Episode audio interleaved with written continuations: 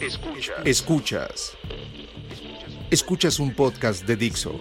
Escuchas Bonomía con Nat Zamora. Hola a todos, bienvenidas a otro episodio más de Bonomía. Mi nombre es Nat Zamora, espero estén teniendo un excelente día. Yo como siempre feliz de estar un domingo más aquí con ustedes. Hoy quiero platicar de algo que tenía muchas ganas desde hace rato, pero aún no tenía tantas respuestas, entonces decía muy lindo y todo, Nat, pero ¿de qué vas a platicar si ni tú sabes qué onda? Y pues sigo sin tener todo claro, pero creo que los procesos de autoconocimiento nunca terminan y cuando estaba en mi pico de confusión y de sentirme abrumada, lo que más me ayudaba y a la fecha me sigue ayudando es platicar con personas que lo vivieron o están pasando por lo mismo que yo. Y eso es exactamente lo que voy a hacer hoy. Una pregunta que me hacían mucho era que si a partir de que salí como bisexual ya no había tenido más dudas sobre mi sexualidad o si en algún punto la volví a cuestionar. Y les contestaba que sí, todo el tiempo. Aprovechando que estamos en los últimos días del mes del orgullo, hoy quiero platicar de qué pasa cuando cuestionas tu sexualidad.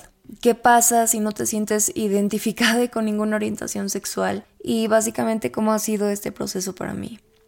Creo que cada vez existen más espacios para platicar de esto, pero definitivamente sigue siendo una plática llena de prejuicios y desinformación. Lo he repetido mil veces, la orientación sexual es personal. No es una plática para que otras personas opinen sobre nuestra identidad o comiencen a cuestionarla para invalidarla o sientan que tienen la libertad de obligarnos a responder preguntas personales o dar explicaciones. Recuerden que este es un espacio seguro y la razón por la que platico de algo tan personal es porque cuando yo estaba buscando respuestas no encontraba muchas que resonaran con mi propia experiencia. Entonces, si esto les ayuda de alguna forma, aunque tal vez solo sea para pasar el rato, yo quedo más que satisfecha. Solo recuerden que cada quien vive esto con sus particularidades y que mi experiencia no habla por la de todos. Sigo aprendiendo y si escuchan esto en el futuro y algo de lo que diga hoy cambió, por favor sepan que yo también estaré cambiando, creciendo y cuestionándome junto a ustedes. Hace un año hice un par de episodios platicando de cómo descubrí que era bisexual y cómo salí del closet con mi mamá, papá y amigues. Ya les he contado diez mil veces, el confinamiento fue un momento de introspección enorme para mí. Creo que nunca me había cuestionado tantas cosas en tan poco tiempo. ¿Qué quiero estudiar? ¿Dónde quiero estar? ¿Qué me sirve? ¿Qué necesito cambiar? ¿Quién soy? ¿Quién quiero ser? ¿Qué me gusta? ¿Qué no me gusta? Y entre toda esta enredadera de pensamientos y sentimientos encontrados, empecé a tener muchas dudas sobre mi sexualidad. ¿Realmente me gustan los hombres o solo me gustan porque toda mi vida me han dicho que me tienen que gustar? ¿Soy lesbiana y esto es por la lesbofobia interiorizada o sí soy bisexual pero es bifobia porque toda la vida me han dicho que no existe nada fuera de la homosexualidad y heterosexualidad?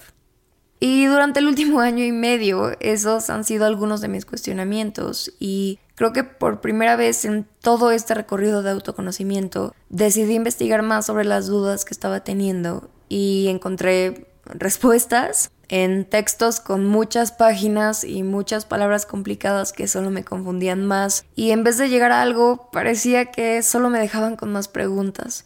Pero gracias a esto pude adentrarme a perspectivas completamente diferentes a la mía que enriquecieron mi experiencia y me sirvieron como herramientas que no solo me ayudaron a darle una explicación a todo lo que estaba pensando y sintiendo, sino que también pude entender cómo todos estos ideales sociales y culturales nos limitan de conocer y experimentar con nuestra propia sexualidad. Y por primera vez escuché el término heterosexualidad obligatoria. Antes de platicarles qué es, es muy importante aclarar que cuando digo mujeres, me refiero a todas las personas que se identifiquen como mujeres. Y lo mismo para hombres, me refiero a cualquiera y todas las personas que se identifiquen como hombres. Entonces, la heterosexualidad forzada u obligatoria es un término que popularizó Adrian Rich en 1980 en un ensayo que se llama Heterosexualidad obligatoria y existencia lésbica. Se puede definir como la idea de que la heterosexualidad no solo es la única opción de una persona, sino que también es asumida y forzada por una sociedad heteronormativa. Esta definición no dice que no pueda ser experimentado por hombres, pero la investigación y discusión está más inclinada hacia mujeres porque tiene un vínculo muy estrecho con la misoginia y lesbofobia. En su ensayo también habla de la complejidad de la heterosexualidad obligatoria con las personas no binarias, porque una sociedad heteronormativa es binaria por naturaleza, porque no existe un espacio para hablar más allá de esos términos.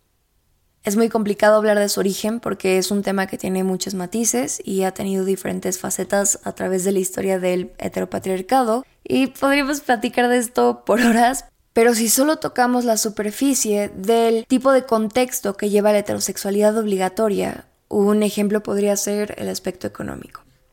Históricamente las mujeres han sido económicamente dependientes de los hombres porque hemos sido excluidas de educación y o diferentes profesiones, por lo que esto ha sido orientado hacia el trabajo no remunerado de las labores del hogar y la crianza de hijas, que era y en muchos lugares sigue siendo la única opción. Este es un ejemplo de heterosexualidad forzada porque si a las mujeres no les atraían los hombres, era prácticamente imposible, entre comillas, lograr ser completamente independientes sin su ayuda. Esa es una idea sumamente machista, pero la podemos adaptar a múltiples contextos de la modernidad y observar la violencia económica que millones de mujeres experimentan todos los días. Hablando del aspecto cultural, esta idea es reforzada por los medios artísticos. Obras de teatro, novelas, cuentos, poemas, canciones, películas que han existido a lo largo de la historia y que han pasado por diferentes culturas. La mayoría de las representaciones de amor, sexo y matrimonio han sido de parejas heterosexuales. Y bueno, creo que con el tiempo esto ha cambiado y cada vez vemos más representación, aunque en su mayoría siguen siendo solo historias de hombres blancos cis de clase media alta saliendo del closet. Entonces, ciertas representaciones comunes de relaciones heterosexuales en estos medios artísticos de alguna forma son interiorizadas por mujeres, aunque no necesariamente sientan atracción hacia hombres. Cuando Adrian escribió su ensayo, hablaba del sexo como algo donde la prioridad es el placer del hombre y que las mujeres solo contribuyen a esto. Por ejemplo, si una mujer no disfruta tener sexo heterosexual, podría aceptar que eso es normal porque a lo largo de su vida se le ha enseñado que su placer no es importante. Por supuesto que esto es relevante para todas las mujeres sin importar su sexualidad, pero para mujeres lesbianas esto puede retrasar la realización de que más allá del sexo es el hombre al que no se sienten atraídas. Entonces, ¿qué significa todo esto? Obviamente no significa que todas las mujeres son lesbianas y les han hecho un lavado de cerebro con locuritas para que piensen que son heterosexuales. Eso no es lo que significa. Lo que significa es que muchas mujeres que en realidad no sienten atracción hacia los hombres, tardan más en darse cuenta porque hay todo un sistema que lo prohíbe y hace sentir rechazada y humillada a una mujer por querer explorar su propia sexualidad y cuestionarse lo que realmente quiere. ¿Qué pasaría si estoy con este género? ¿Estaría feliz? ¿Estaría cómoda? Porque a los hombres desde que son muy jóvenes se les ha dicho que es su derecho tener lo que quieren. Eso no pasa con mujeres. Después de haber leído esto pude entender y ver mi sexualidad desde una perspectiva completamente diferente y resolvió algunas de mis dudas, pero el texto resuena conmigo no completamente porque creo que excluye a las personas bisexuales, pansexuales u otras identidades que también tienen relaciones afectivas con mujeres y no necesariamente se identifican como lesbianas. Entonces creo que este texto puede servir como una referencia para aprender un poco más sobre el heteropatriarcado y cómo impacta en la sexualidad de las mujeres o la forma en la que las mujeres se relacionan con su propia sexualidad y cómo invisibiliza a las personas no binarias. Pero creo que debe leerse de forma crítica y moldearlo a la realidad que hoy estamos viviendo y a las ideas sociales y culturales que estamos deconstruyendo. La heterosexualidad forzada no me dio una atracción falsa a todos los hombres, pero sí impidió que sintiera, viviera y hasta abrazara mi atracción hacia otros géneros, especialmente mujeres. Entonces, hoy que ya pasé por eso, creo que más que un despertar lésbico, fue un despertar queer. Queer se puede usar como un término paraguas que engloba todas las identidades no heterosexuales y o cisgénero. Esta palabra también es útil para quienes entendemos nuestras identidades como fluidas, complejas y en constante evolución. Entonces sí puedo notar cómo la heterosexualidad obligatoria tuvo un impacto muy fuerte en la forma en la que interactuaba con hombres o en cómo me vinculaba afectivamente con ellos. Definitivamente hizo que sin que me diera cuenta, pensara que mi atracción hacia hombres era más válida y más importante que mi atracción hacia mujeres y otros géneros. al punto en el que a veces me obligaba a mí misma, de forma inconsciente por supuesto, a salir con vatos que no me movían ni un pelo. No sentía entusiasmo por verlos, no sentía una conexión. A veces bajaba mis estándares para estar con ellos. Y a lo que me refiero es que valores que para mí son importantes en una pareja, como empatía, respeto, responsabilidad afectiva, intimidad. Lo pasaba completamente de largo solo porque quería o más bien sentía que tenía que querer estar con ellos. Y antes de que conociera algo sobre la heterosexualidad obligatoria y ya había pasado un año desde que salí como bisexual, de alguna forma seguía sintiendo culpa y, más que culpa, pena por mis atracciones no heterosexuales. Entonces, hoy que lo sé, puedo mirar atrás y notarlo. Pero regresando hace unos meses, cuando estaba pensando en todo lo que ahora sabía que existía, la única información que tenía de, heterosexualidad obligatoria era un ensayo de 1984 que solo habla de lesbianas y otro documento que se llama Amaya lesbiano, soy lesbiana, escrito por un usuario de Tumblr de 19 años en 2018, que evidentemente solo habla de lesbianas. No encontraba un espacio donde se discutiera cómo alguien podía ser impactada por la heterosexualidad forzada y al mismo tiempo tener una atracción genuina hacia hombres u otros géneros. Y digo, no me malinterpreten, me alegro de haberme topado con todo esto y es un tema que quiero seguir tocando, pero creo que necesitamos más personas platicando de esto en diferentes contextos, con más géneros y orientaciones sexuales, porque sin darnos cuenta estamos pensando de forma binaria y olvidando que el género y la orientación sexual son espectros muy amplios. Entonces, después de haber pasado por esto, seguí haciéndome muchas preguntas, justo pensando que quería, que me hacía feliz. Y muchas personas escuchando esto seguramente están pensando, Nat, no necesitas etiquetarte o esto no debería ser algo que te genere tanto conflicto. Y estoy completamente de acuerdo. Lo he platicado varias veces aquí. Creo que nadie debería sentirse obligada a etiquetar su sexualidad. Muchas veces las etiquetas son reductivas y a veces no abarcan todas las realidades. Creo que decir soy lesbiana o pansexual o bisexual o gay o queer a veces te ayuda a encontrar este sentido de comunidad donde conoces a personas con las que puedes intercambiar diferentes experiencias de vida, sentirte identificada y que perteneces a un colectivo que tal vez vivió lo que estás viviendo, obviamente con sus particularidades, pero lo que tengan que decir o compartir enriquece tus propias experiencias. Y hoy reflexionando, finalmente creo que eso era lo que quería encontrar, un grupo de personas con quienes pudiera sentirme identificada y acompañada. Y algo que agradezco mucho es contar con un grupo diverso e incluyente de amigues con quienes pude platicar de mi incertidumbre y cómo me hacía sentir este proceso de cuestionamiento.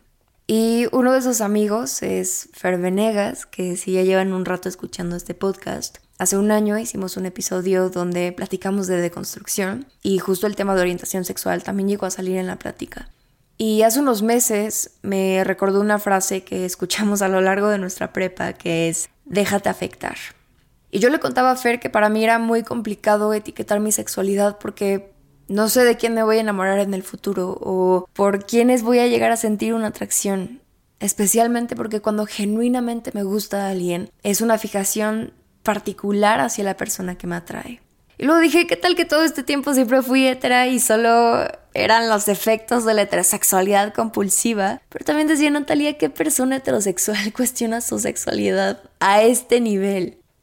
Y cuando terminé de decirle todo esto, Fer me dijo, lo que me estás diciendo yo lo estoy interpretando como qué preocupación tengo que estar poniéndome respecto a mi sexualidad. Si realmente lo que a mí me importa es tener un corazón abierto para dejarme afectar y dejar que cuando el amor de mi vida llegue, o cualquier amor llegue a mi vida, pueda aceptarlo sin importar el género, sin importar qué etiqueta decido ponerle. Y yo berreando con ese mensaje de voz porque me hacía todo el sentido del mundo.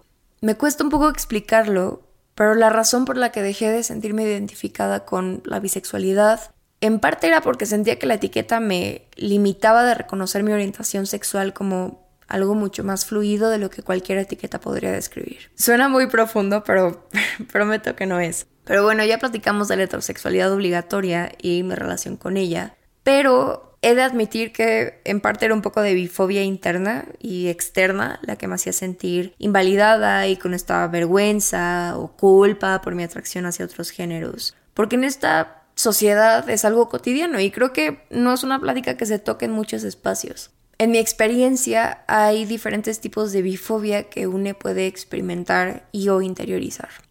La primera es la que viene de una sociedad convencional, heterosis, que nos hace creer que es mejor o preferible seguir con nuestras atracciones heterosexuales o como quieran llamar eso, porque a quién le importa lo demás y las personas bisexuales pueden presentarse como heterosexuales en algún punto de su vida. Error. Creo que un escenario muy común es que cuando las personas bi, pan o queer salen del closet con sus familias, estas piensan, bueno, no hay tanto problema porque todavía puedes entrar en nuestra idea tradicional heterosis, de que en algún punto lograrás seguir estos ideales en tu vida, casarte, tener hijos, etc. Y ese es el tipo de bifobia que generalmente viene de nuestra sociedad. Bueno, si eres bisexual, supongo que eres mm, un poco gay, pero está bien porque todavía puedes ser heterosexual. No, esta idea de que alguien puede sentirse atraída a múltiples géneros y contar con la capacidad de ser heterosexual es algo que en inglés llaman straight passing privilege y podemos traducirlo a algo como privilegio de aparentar ser heterosexual. Usemos nuestros lentes binarios por dos segundos. Esto básicamente dice que si puedes sentirte atraída al género opuesto, entonces cuentas con un tipo de privilegio. Este supuesto privilegio viene de la idea de que potencialmente podrías estar en una relación que tu entorno pueda leer o etiquetar como heterosexual. Entonces un ejemplo específico de este privilegio podría ser no recibir acoso o cualquier tipo de violencia en la calle por caminar de la mano con tu pareja porque su entorno piensa que se ven heterosexuales. Y puedo aceptar que hay algo de verdad en esa idea, pero me conflictó muchísimo porque el privilegio de aparentar ser heterosexual se usa para de alguna forma excluir, etiquetar, invalidar lo queer de las personas que se sienten atraídas a múltiples géneros. Aparte de que si decidimos usar la frase privilegio de aparentar ser heterosexual, deberíamos adaptarlo a otros contextos también porque en nuestra sociedad, que cree que puede asumir la identidad de una persona solo por la forma en la que se ve o actúa, entonces ni siquiera las personas heterosis tendrían el privilegio de aparentar ser heterosexuales. Porque si en mi catálogo social solo existen hombres y mujeres, homosexuales y heterosexuales, y por ende asumo que su forma de vestir, el corte o peinado de cabello que tienen, sus manerismos, la forma en la que hablan, me van a decir el género y la orientación sexual de una persona, entonces, si me encuentro con una persona heterosis que por su apariencia no entra en mi catálogo social, entonces voy a asumir que no es heterosexual. Otro tipo de bifobia es la que existe en la comunidad LGBTIQ, desafortunadamente, y esto es básicamente la actitud que muestra la comunidad hacia las personas que se sienten atraídas a múltiples géneros, haciéndoles ver que sus atracciones no heterosexuales son mejores o son las únicas que son reconocidas por la comunidad. Siento que esto es parte de lo que les platicaba hace rato de que no encontraba este sentido de pertenencia porque no me veía representada. A las mujeres pansexuales, bisexuales o que tienen relaciones afectivas con otras mujeres son presionadas a exclusivamente enfocarse en su lado gay por miedo a que invaliden su atracción hacia otras mujeres, como ha pasado en algunos casos donde asumen que las mujeres bisexuales en realidad son heterosexuales y que los hombres bisexuales son gays, cuando no, son bisexuales. Hablando específicamente de las mujeres sáficas, o sea, personas que se identifican como mujeres y tienen relaciones afectivas o se sienten atraídas hacia otras mujeres. Existen diferentes tipos de violencia de acuerdo a su identidad de género, expresión de género u orientación sexual. Porque hay que reconocer que existe cierto nivel de bifobia que se puede dar por parte de lesbianas a mujeres bisexuales o pansexuales, o hasta puede existir un gran rechazo a las mujeres trans que son sáficas y se les excluye de ciertos espacios porque llegan a considerarlas como un peligro para las que son cisgénero. También se llegan a hacer discursos de odio en ciertas comunidades lésbicas que hacen mucho énfasis en las mujeres trans que también les gustan las mujeres. No estoy diciendo que todas las mujeres lesbianas son bifóbicas, porque no lo son, pero repito, existe cierta presión que hace que las mujeres que se sienten atraídas a múltiples géneros se enfoquen únicamente en su atracción hacia mujeres para no ser excluidas de estos espacios.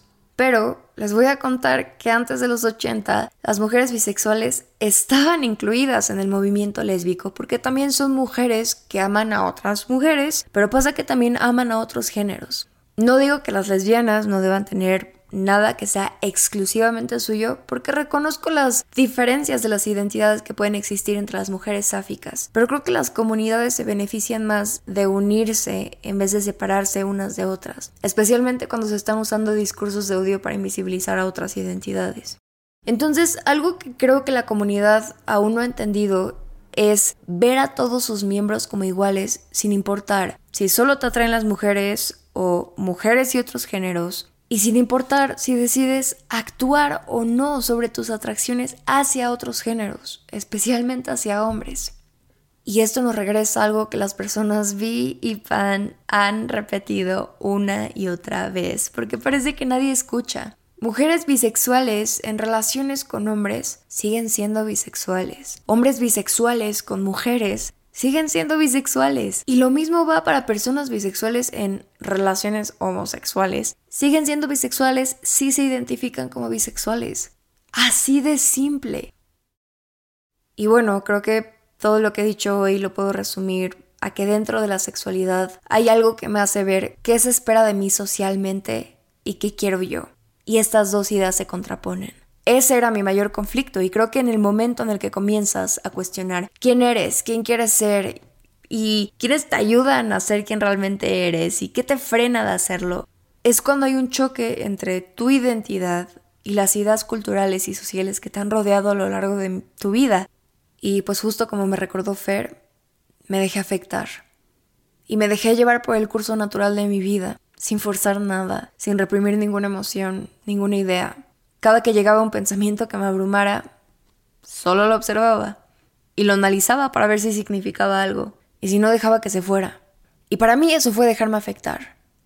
Tener el corazón abierto y dejar que cuando el amor de mi vida venga o cualquier amor llegue a mi vida, pueda aceptarlo sin importar el género, sin importar qué etiqueta decido ponerle. Y pasó algo rarísimo en uno de los peores momentos de la pandemia, cuando las interacciones no podían estar más limitadas y pensar en una relación era algo muy lejano.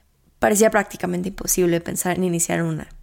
Y conocí a mi novia y de verdad he aprendido muchísimas cosas desde que estamos juntas. No solo de mí, también de mi entorno. Sí, he tenido que salir muchas veces del closet me he topado con personas que antes de preguntarme el nombre de mi novia me preguntan ¿Cómo me di cuenta de que me gustan las mujeres? o ¿Cómo me di cuenta de que soy lesbiana? cuando no me identifico como una. He estado en situaciones donde doy más explicaciones de las que debería. Me ha dado literalmente gastritis escuchando comentarios lesbófobos y bifóbicos de algunas de las personas más cercanas a mi vida. Hoy, dos mujeres involucradas románticamente siguen sin tener tanto valor como una relación heterosexual. Y sé que estoy diciendo esto desde una perspectiva sumamente privilegiada, pero de verdad aún hay mucho camino que recorrer hacia la inclusión, empatía y respeto. Hoy decido no etiquetar mi orientación sexual. Hoy decido ser y abrazar mi versión más queer. Gracias por acompañarme un domingo más o cuando sea que estén escuchando esto. Hay que recordar que no solo existimos en junio, existimos y resistimos durante todo el año. Ya saben que pueden encontrarme en Instagram y Twitter como arroba natzamora o arroba bonomía podcast. Puedes transmitir este episodio todos los domingos cada 15 días en todas las plataformas digitales y dixo.com. Adiós. Dixo presentó Bonomía con Nat Zamora. La producción de este podcast corrió a cargo de Verónica Hernández. Coordinación de producción, Verónica Hernández. Dirección General, Dani Sadia.